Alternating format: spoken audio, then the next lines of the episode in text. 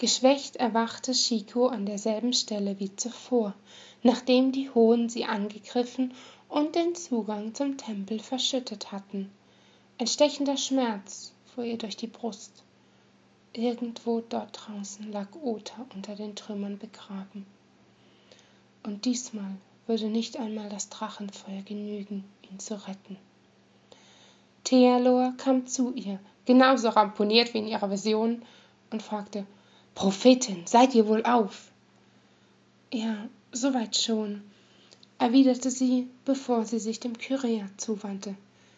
Gebt mir das Wort der Toten. Juslan Sharim, Ihr stammt nicht einfach nur aus Kyra. Ihr wart Teil der Nacht der tausend Feuer und habt eure Familie an Meisei Arantheal verloren, nicht wahr? Die beiden Männer starrten sie an. Theala überrascht, Juslan zornig. Und er gab in leicht abgewandelter Form dasselbe wie bereits in Numinos wieder. Als er geendet hatte, hob er das Wort der Toten hoch und wollte es zerschlagen, da wirkte Chico geistesgegenwärtig einen Zauber, der ihn zu Eis gefrieren ließ. Es stimmte, ihr nächstes Element war das Feuer mit seiner zerstörerischen Wut. Doch das hieß nicht, dass sie deshalb eine Mörderin sein musste.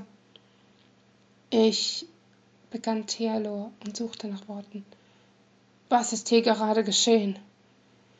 Die Elementalistin nahm die Schatulle sowie den Kristall an sich und murmelte für den Moment sollten wir erst einmal die Mission zu Ende bringen.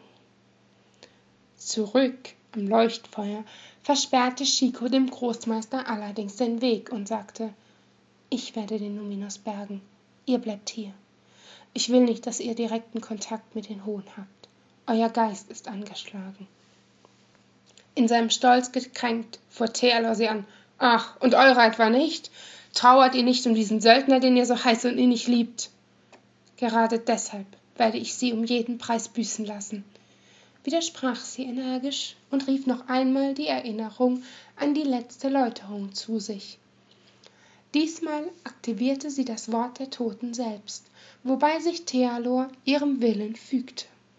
Die Gedankenwelt des Hohn hatte sich nicht verändert, beinahe zumindest, denn da erklang dessen Stimme. Wenn das nicht die hochgeschätzte Prophetin ist. Ihr seid wahrlich zäh, das müssen wir euch lassen. Schade, dass ihr so allein seid. Chico versuchte die Worte zu ignorieren, auszublenden und hielt auf ihr Ziel zu. Oh, wie unsensibel von uns! Schließlich ist es euer größter Wunsch, dieser Silberschopf könnte bei euch sein, fügte er gespielt empathisch hinzu und vor ihr erschien Ota, vollkommen unverletzt. Ohne es unterdrücken zu können, kamen ihr die Tränen. Siegessicher versuchte er sich noch weiter bei ihr einzuschmeicheln.